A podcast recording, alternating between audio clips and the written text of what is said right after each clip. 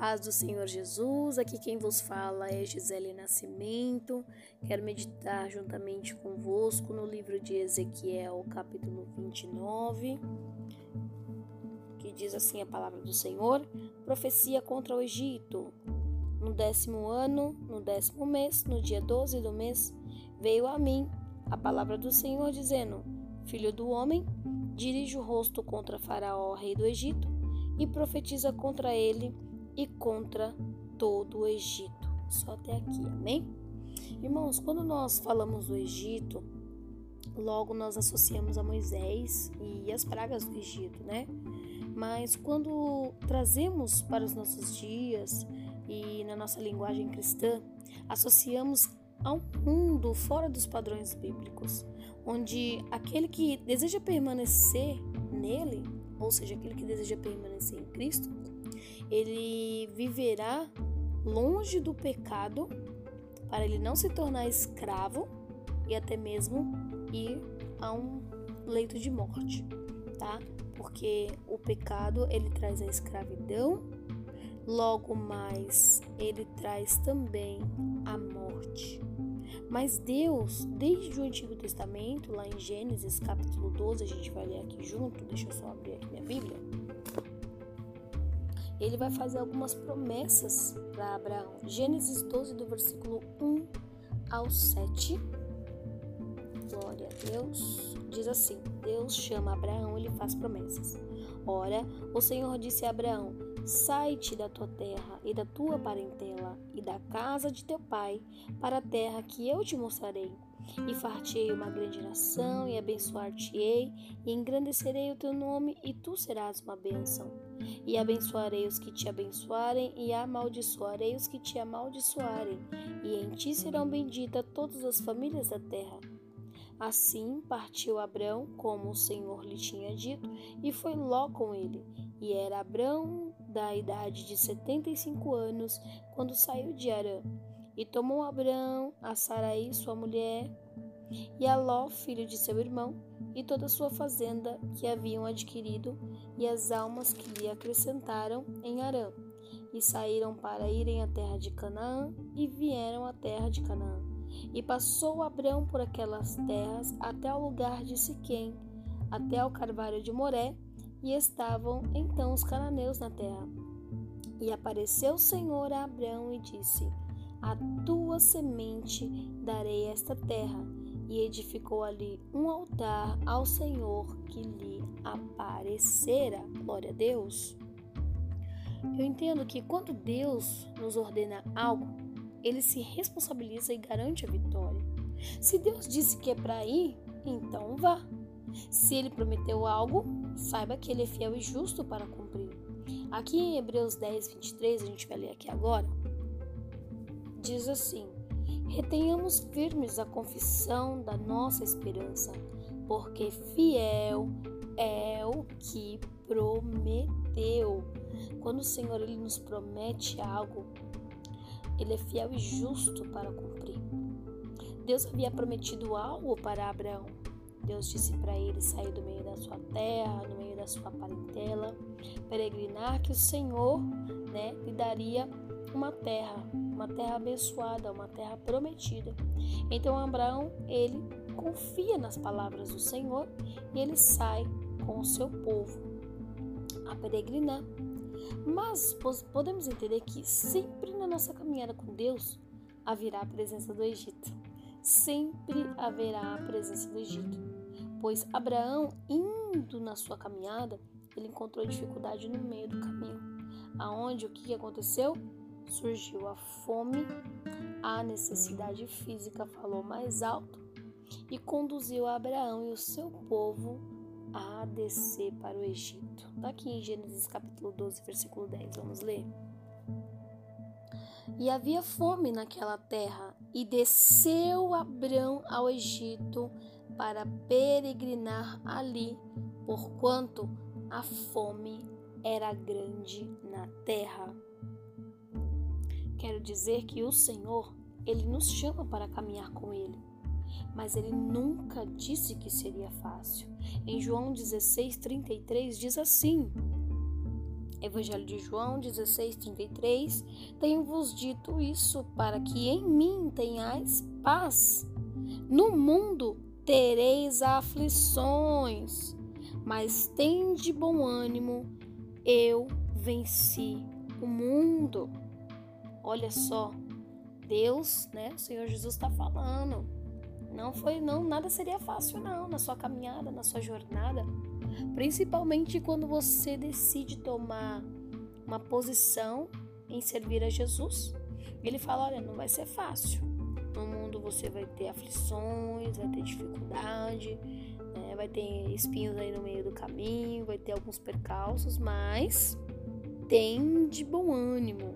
O Senhor Jesus sempre nos dava essa orientação para nós nunca desfalecermos, mas sempre ter bom ânimo para enfrentar as dificuldades, porque ninguém consegue enfrentar as, as dificuldades desanimado, ninguém consegue enfrentar as dificuldades cabisbaixo, não, precisa ter bom ânimo para ter coragem e poder enfrentar as dificuldades. Então, quando Abraão ele desce ao Egito, nós podemos entender que ali era uma grande potência ali no Egito.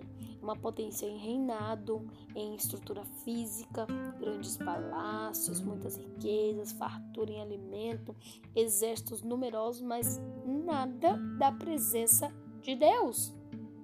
Olhar para o Egito era encher os olhos.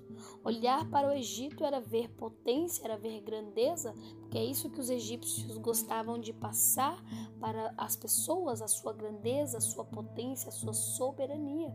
Só que nós cristãos, aqueles que servem a Deus, aqueles que servem a Jesus Cristo, não podemos andar por vista, como diz em 2 Coríntios capítulo 5, versículo 7. Vamos meditar aqui porque andamos por fé e não por vista. Aleluia. É assim que nós devemos andar.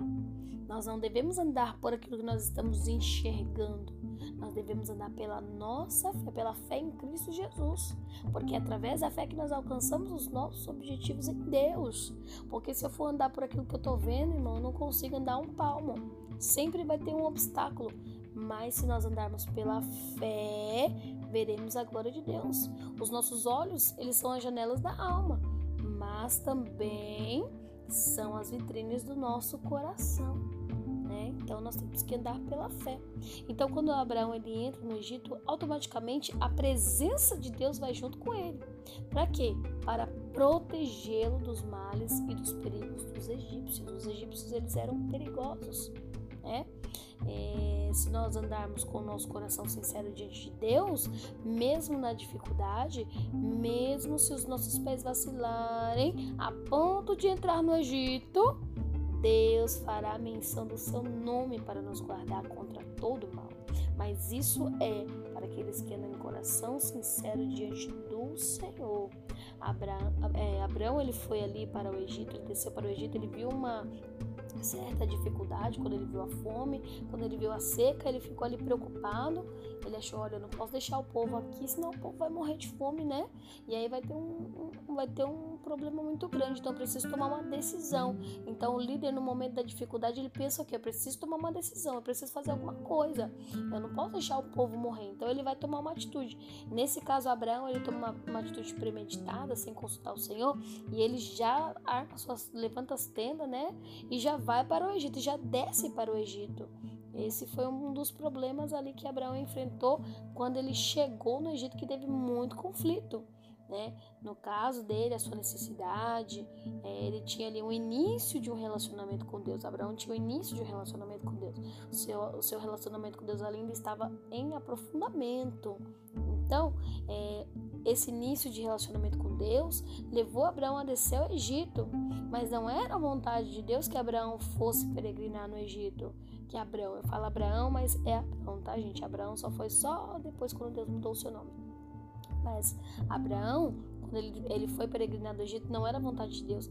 Só que nós temos que entender que Deus, ele concede o livre-arbítrio para cada um mesmo nós sendo seus servos, mesmo nós sendo seguidores de Cristo, ele vai continuar concedendo o livre-arbítrio. O que ele pode fazer é nos orientar, mas eu preciso pedir orientação para ele. Ele está com seus ouvidos prontos para nos ouvir. Suas mãos não estão encolhidas para nos abençoar. Só que nós, podemos, nós temos que buscar nele a orientação. E nesse caso, Abraão ele não fez isso. Então, às vezes, por nós termos um relacionamento com Deus, achamos que podemos tomar toda e qualquer decisão sem consultar o Senhor, crendo, achando que Ele vai nos apoiar achando que ele nos apoiará, mas na verdade, por mais que nós temos esse relacionamento, ainda assim, no caso aqui era um relacionamento que Abraão estava tendo com o Senhor é, inicial, no nosso caso, vamos supor que estamos em um relacionamento raso com Deus, ainda estamos conhecendo, né? Independente se o relacionamento é raso, se o relacionamento é intermediário ou profundo, eu preciso consultar o Senhor em tudo que eu for fazer. Tudo que nós formos fazer, nós precisamos consultar o Senhor. Por quê? Porque o Egito, ele simboliza os pratos que o mundo apresenta. Então, os pratos que o mundo ele pode oferecer, só que no final é só ilusão e decepção. É dessa maneira que representa o Egito o Egito para nós nos dias de hoje. Ilusão e decepção. Aqui no livro de Gênesis, capítulo 12, a gente vai ler aqui no versículo 11 ao 20, que diz assim: E aconteceu que, chegando ele para entrar no Egito, disse a Sarai, a Sarai sua mulher: Ora, bem sei que és mulher formosa à vista. E será que quando os egípcios te virem, dirão: Esta é sua mulher, e matar-me-ão a mim e a ti te guardarão em vida. Dize: Peço-te que és minha irmã, para que me vá bem por tua causa e que viva minha alma por ti. Abraão aqui já encontrou um primeiro obstáculo. Para poder se livrar, ele teve que inventar uma mentira. Aqui, na verdade, houve uma falta de confiança em Deus. Porque se Abraão estava tendo um relacionamento com Deus, ele podia confiar que Deus ia livrar ele. Que Deus ia dar o livramento. Só que no momento de perigo, no momento de pânico, no momento de ansiedade, no momento de aonde ele estava tendo uma pressão, Abraão, ao invés de confiar em Deus, ele prefere mentir. Não que esse era o caráter de Abraão, mas se tratava de um momento de vida ou morte, aonde ele neste momento ele não colocou a sua fé em Deus porque sabia que Deus é o dono da vida. Que se Deus quisesse, Deus poderia mandar chuva do céu e matar todos aqueles egípcios. Não precisava nem tocar em Abraão nem na Sara. Mas Abraão, nesse momento, no momento de pressão, ele acaba usando como argumento a mentira para poder passar por uma situação ileso. E ainda ele fala assim: aconteceu que entrando Abraão no Egito, viram os egípcios a mulher, que era muito formosa. Né? Então, pelos olhos, os egípcios ficaram deslumbrados com a beleza de Sara e já cobiçaram-na para ganhar agrados do rei, para ganhar agrados de Faraó, e tomaram a mulher de Abraão. E viram-na os príncipes de Faraó e gabaram-na diante de Faraó. E foi a mulher tomada para a casa de Faraó. Imagine o coração de Abraão nessa situação. E fez Abrão por amor dela, e ele teve ovelhas e vacas e jumentos e servos e servas, e jumentas e camelos. Feriu, porém, o Senhor a Faraó com grandes pragas e a sua casa, por causa de Sarai, mulher de Abraão. Olha só, praticamente todo o povo ali do Egito, né? A casa de Faraó sofreu pela ganância por querer aquilo que não era seu, por cobiçar com os teus olhos, por ganância, por ganância né, tomar algo que não era para ser tomado, algo que não era seu, sendo que Faraó tinha muitas mulheres, tinha muitas riquezas, ainda quis tomar é, a cordeirinha do, do pastor, né? Então Deus ali toma a causa, Deus toma a causa de Abraão, Deus não deixa impune. Então chamou o faraó a Abraão e disse aqui no versículo 18: que é isso que me fizeste? Por que não me disseste que ela era tua mulher? Porque disseste, é minha irmã, de maneira que a houvera tomado por minha mulher? Agora, pois, eis aqui a tua mulher, toma e vai-te. Versículo 20: E Faraó deu ordem aos seus varões a seu respeito e acompanharam-no a ele e a sua mulher e a tudo o que tinha. Deus podia muito bem naquele momento ter repreendido a Abraão, Abraão e ter quebrado as promessas ali, ter dito assim: Olha, Abraão, porque você mentiu, eu vou anular todas as promessas que eu fiz para você, vou deixar Sara, né? Vou deixar Sara com com Faraó e você vai ficar de mão banando. Deus poderia ter feito isso, poderia, porque Deus ele não compactua com a sujeira, Deus ele não compactua com a mentira, Deus ele não compactua com o pecado. Mas como eu disse no começo, Abraão estava em um relacionamento inicial com Deus. A princípio, seu relacionamento ainda era raso, por mais que ele ouviu a voz de Deus chamando ele para uma grande nação, para peregrinar em outras terras. Abraão ainda tinha um relacionamento raso com Deus. Então, de certa forma, Deus ele foi mostrando gradativamente para Abraão de que forma seria o seu relacionamento entre ele e o homem, entre ele e Deus.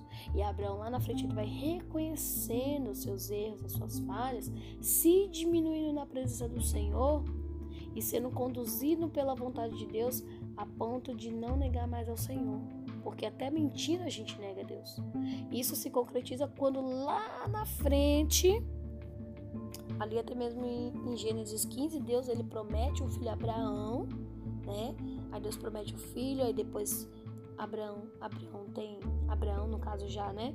Tem Ismael e lá na frente a promessa vem que é o filho de Sara, Isaac, quando vem a promessa e quando, né? Abraão poderia ter mentido ali, não, Senhor, né? É, eu não vou deixar nada acontecer com meu filho e e, eu, e poderia imitar qualquer história, mas quando Deus pede o seu filho, ele não mente, ele não arruma desculpa, ele sim, em algum momento ele fica preocupado, questiona o Senhor, mas ele entende, conhece o seu Deus e obedece. Já não era mais o mesmo Abraão, não era aquele Abrão, já era um Abraão transformado com um relacionamento mais profundo com Deus e até mesmo após essa situação em ter que colocar o seu filho para ser entregue como holocausto, ele vê o livramento de Deus e ali o, o seu relacionamento com Deus se torna mais profundo, mais submerso, né? De Abraão ser chamado amigo de Deus. Olha que coisa linda, Deus é maravilhoso. Abraão passou ali por tantos maus bocados ali no Egito, meus irmãos. Mas Deus conhecia o coração de Abraão, de Abraão.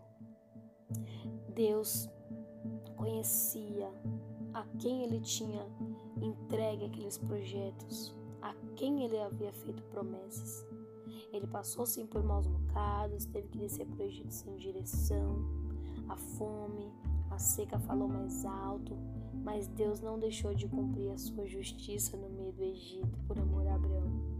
Ele mostrou para Abraão que, mesmo em perigo, o Senhor estaria presente para livrá-lo contra todo o mal que quisesse ferir não só Abraão, mas também toda a sua família. Deus, ele nos guarda, nos protege, nos defende, nos alerta, guarda a nossa família daquele que toca nos nossos. Ai daquele que toca na menina dos olhos do Senhor. Deus ele guarda. E além de tudo, Deus também alerta, porque Deus é Deus. Ele não deixa os seus filhos perecer. Por mais que o nosso relacionamento inicial seja raso, Deus ele compreende. Deus ele não aceita o pecado, mas ele nos ensina lá na frente como andar com o Senhor em sinceridade. Glória a Deus. Então, após esses episódios, logo mais adiante, nós podemos é, observar que o Egito ele crescia cada vez mais. Ele crescia em poder, aonde nós temos aqui também outros homens que também tiveram é, as suas experiências por lá. Temos aí José, Jacó, Moisés, Isaías, muitos outros. Todos esses tiveram as suas experiências com Deus lá no Egito. Mas eles nunca permaneceram no Egito. Eles passaram pelo Egito, chegaram até morar no Egito.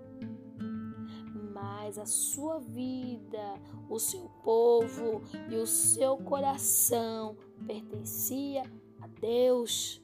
Esses homens passaram pelo Egito, a sua vida, sua família, seu coração não pertencia ao Egito, pertencia a Deus, além do que o povo egípcio adorava a outros deuses, a diversos deuses, a muitos deuses estranhos. Já o povo de Deus, o povo hebreu, o povo de Israel, adorava ao Deus Todo-Poderoso. Sabemos que no meio desse sempre havia rebeldes, sempre haviam aqueles que se desviavam da palavra do Senhor, dos mandamentos e dos preceitos de Deus e serviam a outros deuses. Mas esses eram exceção, porque sempre havia os remanescentes, sempre havia aqueles que se prostravam diante do Deus Todo-Poderoso, sempre havia aqueles que serviam ao Deus com seu coração sincero. Este sim pertencia a Deus, e Deus sempre o livravam das mãos egípcias, da mão dos egípcios. Sabe por quê? Sabe por quê? Porque o povo de Deus, ele não se mistura com o Egito.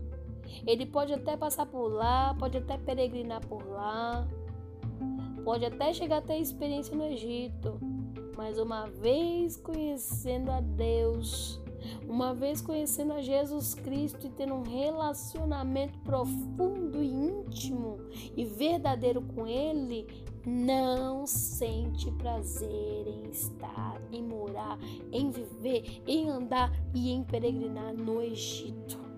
Não. Uma vez que eu e você tem um encontro profundo com o Senhor, Egito para nós começa a se tornar passado, começa a se tornar lugar aonde nem passagem queremos andar por lá porque para nós o Egito simboliza o mundo.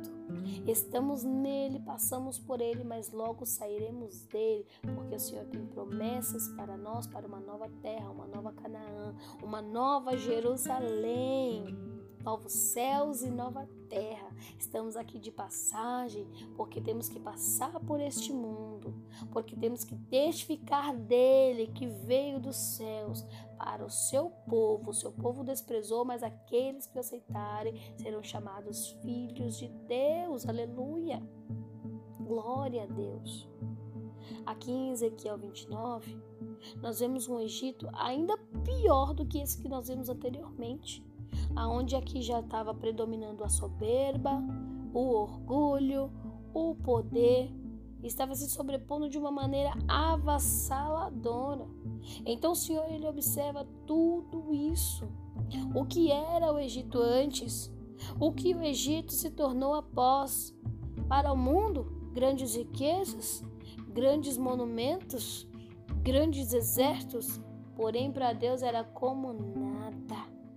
Por isso que Deus traz essa profecia aqui em Ezequiel 29, que a gente vai ler já já. Então nós podemos entender que todo o poder não está na mão do soberbo, não está na mão do egoísta, não está na mão daquele que se exalta, mas o poder está nas mãos do Todo-Poderoso, do Senhor dos Exércitos. Nós sabemos que o orgulho, a soberba, a altivez, ela causa a queda do homem. Está lá em Provérbios 16, 18. Tudo isso causa a destruição do homem homem soberbo, aquele que tem os olhos altivos. Isso tudo causa ruína, traz a ruína. Então Deus ele teve que abater o Egito aqui em Ezequiel 29. Vamos ler aqui Ezequiel 29, do versículo 3 em diante. Fala e diz: Assim diz o Senhor Jeová: Eis-me contra ti, ó Faraó, rei do Egito, grande dragão que pousas no meio dos teus rios e que dizes: O meu rio é meu e eu o fiz para mim. Mas eu porei anzóis em teus queixos, e prenderei o peixe dos teus rios às tuas escamas, e todo peixe dos teus rios se pegará às tuas escamas, e te deixarei no deserto, a ti a todo peixe dos teus rios, sobre a face do campo cairás, não serás recolhido nem ajuntado, aos animais da terra, às aves do céu te dei por mantimento. E saberão todos os moradores do Egito que eu sou o Senhor, porque se tornaram um bordão de cana para a casa de Israel. Tomando-te eles pela mão, te, quebra, te quebrastes e lhes rasgastes todo o ombro, e encostando-se eles a ti, te quebrastes, tornando imóveis todos os seus lombos. Portanto, assim diz o Senhor Jeová: Eis que eu trarei sobre ti a espada e separarei de ti homem e animal e a terra do Egito se tornará em assolação e deserto. E saberão que eu sou o Senhor, porque disseste: O rio é meu e eu o fiz. Portanto, eis que eu estou contra ti, contra os teus rios, e tornarei a terra do Egito em desertas e assoladas solidões, desde Migdol até Sevene, até os confins da Etiópia não passará por ela. Pé de homem, nem pé de animal passará por ela, nem será habitada há quarenta anos. Porquanto tornarei a terra do Egito em assolação no meio das terras assoladas, e as suas cidades no meio das cidades desertas se tornarão em assolação por quarenta anos, e espalharei os egípcios entre as nações e os derramarei pelas terras. Meu Pai do céu, que forte, que forte, irmãos. Olha só o que, que aconteceu devido à soberba do Egito. Devido ao Egito estar se achando acima de Deus. Devido ao Egito estar querendo ser maior do que Deus com as suas riquezas e o seu poderio. Tudo que eles tinham era permissão de Deus. Tudo que eu e você tem é permissão do Senhor, é porque Deus quer, quis nos dar. Não somos merecedores, mas pela misericórdia do Senhor, Ele nos concede aquilo que nós necessitamos. A Bíblia diz no livro de Lucas 14, versículo 11: Portanto, qualquer que a si mesmo se exaltar será humilhado, e aquele que a si mesmo se humilhar será exaltado. Não adianta querer se humilhar, se exaltar. Não tem que se humilhar. Não adianta querer ser exaltado. Ah, eu tenho isso, eu posso isso, eu faço isso, eu sou assim, eu sou aquilo. Não. Quem é o eu sou é o Deus Todo-Poderoso. Quem é o Senhor dos Exércitos é o nosso Deus Todo-Poderoso. Eu sou nada diante do meu Deus. Eu sou pó e cinza, do pó, e vim, do pó eu vim, do pó eu vou retornar. A exaltação é para o Senhor, o poder é dele, a palavra é dele, a unção é dele. Os feitos são deles, os milagres são deles, as riquezas são deles, tudo é dele, por ele, para ele são todas as coisas. O Senhor é quem tem que ser exaltado, o poder de Deus é quem tem que ser exaltado, o poderio do Senhor é quem tem que ser exaltado. Se eu estou fazendo alguma coisa, se eu tenho alguma coisa, é porque o Senhor me deu. Então vem dele, não é meu. Se eu tenho uma boa casa, se alguém tem um bom carro, eu tô, tô dando exemplo, tá, gente? Se alguém tem uma boa casa, tem um bom carro, tem isso e aquilo, não se gabe por isso, não se exalte por isso. Saiba que tudo aquilo que nós temos ou, ou não temos é do Senhor. Ele dá e ele tira. Ele é Deus. Ele levanta, mas ele também abate. Ele dá a ferida, mas ele também cura. Ele é Deus. Que ele seja exaltado, que ele seja glorificado no céu, na terra, embaixo da terra, em todo lugar, todo joelho se dobre e reconheça que Ele é Deus. Em 1 Pedro, capítulo 5, versículo 6, vamos ler aqui. Glória a Deus, aleluia, Jesus. Sinta a presença de Deus aqui. 1 Pedro 5,6 diz assim: Humilhai-vos, pois, debaixo da potente mão de Deus, para que ao seu tempo vos exalte. Glória a Deus, é tempo de se humilhar. É tempo de reconhecer que Deus é Deus. É tempo de conceder a Ele o seu poderio, o seu devido louvor, se exaltando, não se humilhando, se quebrantando na presença dele. Deus ele quer um relacionamento íntegro comigo e com você, ele não quer um relacionamento raso não. Ele quer um relacionamento íntegro. Olha aqui Abraão, Abraão. Olha o relacionamento dele com Deus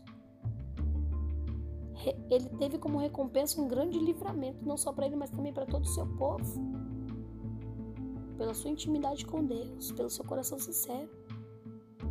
Ele sofreu ali naquele momento em que tomaram a sua esposa. A gente sofre quando alguém tira algo de nós. A gente sofre quando a gente passa por um momento de dificuldade, um momento de dor. Quando a gente deseja tanto alguma coisa e essa coisa não chega, a gente sofre.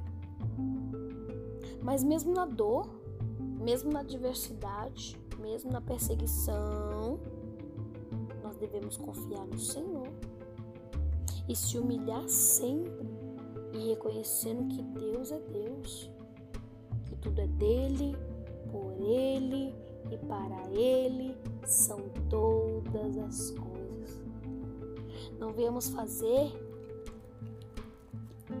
como o povo do Egito que em toda a sua existência, lá no passado, quis ser maior que Deus, quis ser melhor que Deus, assim como o inimigo, ele quis se sobressair. Aqui em Ezequiel 28, versículo 12 diz assim: Parte B. Tu és o aferidor da medida, cheio de sabedoria e perfeita em formosura? Estavas no Éden, jardim de Deus?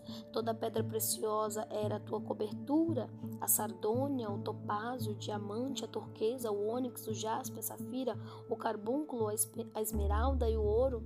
A obra dos teus tambores e dos teus pífaros estavam em ti. No dia em que foste criado, foram preparados.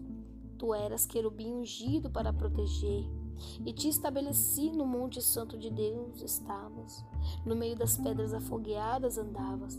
Perfeito era nos teus caminhos desde o dia em que foste criado, até que se achou iniquidade em ti.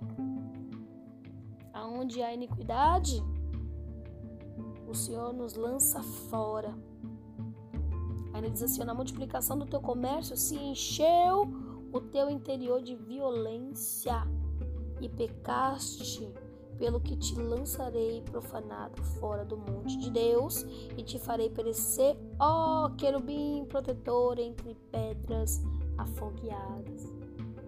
Elevou-se o seu coração. Olha aqui, ó, quando a gente deixa o nosso coração se elevar por causa da ganância, das riquezas, da soberba, do orgulho levou-se o teu coração por causa da tua formosura, corrompeste a tua sabedoria. Meu Deus do céu, misericórdia. Por causa do teu resplendor, por terra te lancei diante dos reis e te pus, para que olhem para ti, diante dos reis, para que olhem para ti.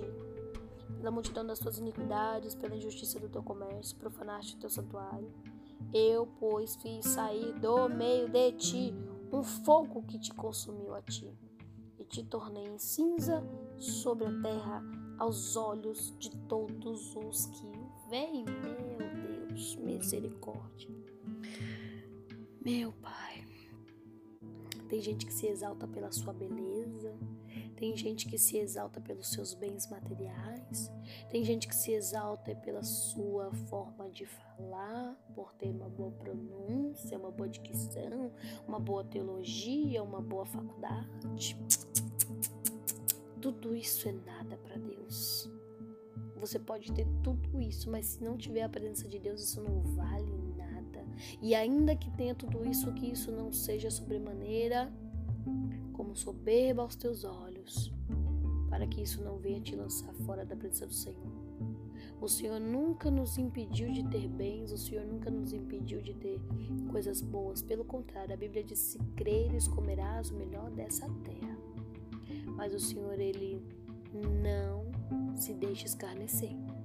Se isso começar a se sobressair de maneira a qual nós seres humanos venhamos se exaltar pelas riquezas, ou por bens, ou por ter uma formosura, ou por qualquer coisa que queira nos exaltar, o Senhor nos lança fora da tua presença, porque Ele não aceita soberbo, Ele não aceita os gananciosos,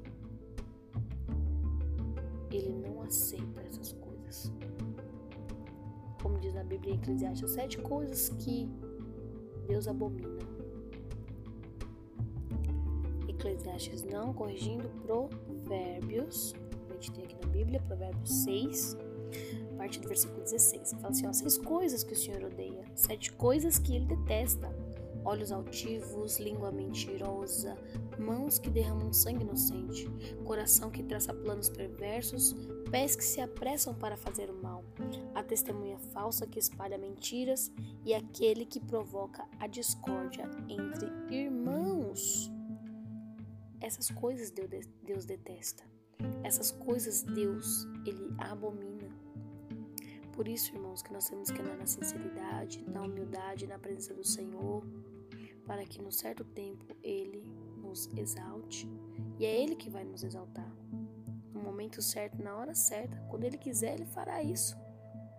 Mas o que é mais importante é não fazer aqui como o povo do Egito, como eles andavam diante da presença de Deus, totalmente fora, fazendo a sua vontade, o seu querer, adorando outros deuses, se exibindo. Mas o Senhor ele não quer isso, quer que nós sejamos como Jesus. Jesus ele era simples, Jesus ele era humilde, Jesus ele era puro de coração, ele era perdoador. É isso que o Senhor espera de mim, de você. Amém? Quero fazer uma oração pela sua vida. Feche os teus olhos. Senhor, nosso Deus e nosso Pai, Deus querido, Deus amado, louvado e engrandecido seja o teu santo nome. Quero agradecer ao Senhor por este momento, por meditar na tua palavra, que o Senhor possa falar melhor aos nossos corações, meditando cada vez mais nela. Que o Senhor nos ensine, meu Deus, meu Pai, a não ser desta forma, meu Pai, como muitos andavam, Senhor Jesus Cristo. Que nós possamos ser diferentes que possamos servir ao Senhor com sinceridade, com integridade, com um coração sincero diante do Senhor, com um relacionamento profundo contigo. Que o Senhor possa sondar os nossos corações, tirando as impurezas, limpando, Senhor Jesus Cristo, tudo aquilo que nos afasta do Senhor, tudo aquilo que nos impede de viver um relacionamento verdadeiro e íntimo contigo. Ó Senhor, perdoe nossas falhas, Perdoe nossos pecados, nossas transgressões, nos ajuda a caminhar a cada dia, nos guia nos teus caminhos, no centro da tua vontade. Nos direciona, Senhor Jesus, sempre a te obedecer, a buscar a orientação do Senhor e a viver uma vida plena na tua presença. Ó oh, Pai, assim eu oro por todos que estão junto comigo ouvindo este áudio e que o seu nome seja glorificado. Em nome do Pai, do Filho e do Espírito Santo. Que o Senhor Jesus te abençoe e te guarde, faça resplandecer o seu rosto sobre ti e te dê a paz em nome de Jesus.